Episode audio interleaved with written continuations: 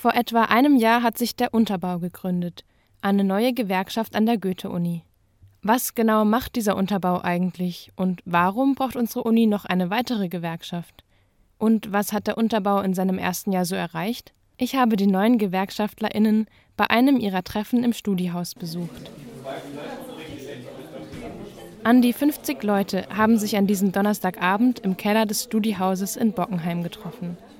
Viele sind neu und wollen mal hören, was die Gruppe eigentlich macht. Während die Unterbaulerin Niki mit Hilfe einer PowerPoint-Präsentation die Mission des Unterbaus erklärt, löffeln die Besucher eine Schüssel Kürbissuppe oder nehmen einen Schluck von ihrem Bier. Was die Gewerkschaft an der Uni stört, wird schnell klar. Unsere Problemanalyse ist, dass die ähm, Hochschule sich als neoliberale Struktur ähm, organisiert, das heißt profitorientiert und Kostenminimierung als oberste Ziele setzt, statt einfach gute Bildung und kritisches Denken zu versuchen zu etablieren. Die Ausrichtung der Universität ist in den Augen der UnterbaulerInnen die Ursache für die Probleme der verschiedenen Gruppen, die mit der Uni zu tun haben. Von den Studierenden, den Hilfskräften, den Promovierenden bis zu den Angestellten in der Mensa und der Verwaltung.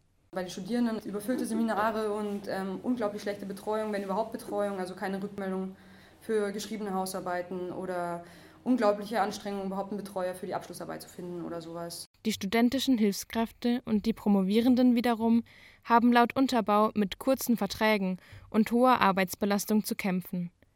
Die administrativ-technischen Mitarbeiter der Uni werden zum Großteil ausgelagert, sodass sie kein Teil der Uni mehr sind.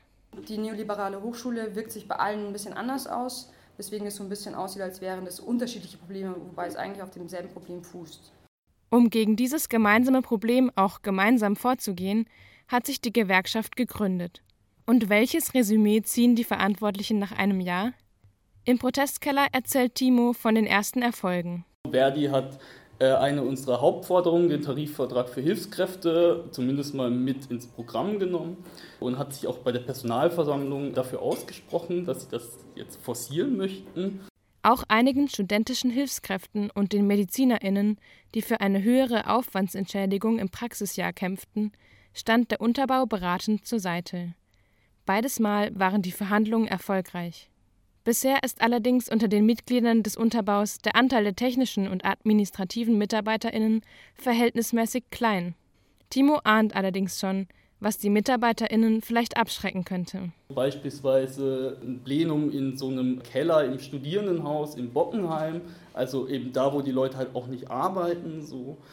Und auch der, wie ich finde, sehr sympathische Flair, so, aber der, genau das sind alles Mechanismen, so, die ähm, es anderen Statusgruppen schwierig machen, dann auch zu partizipieren. Mal schauen, wo sich der Unterbau demnächst so trifft.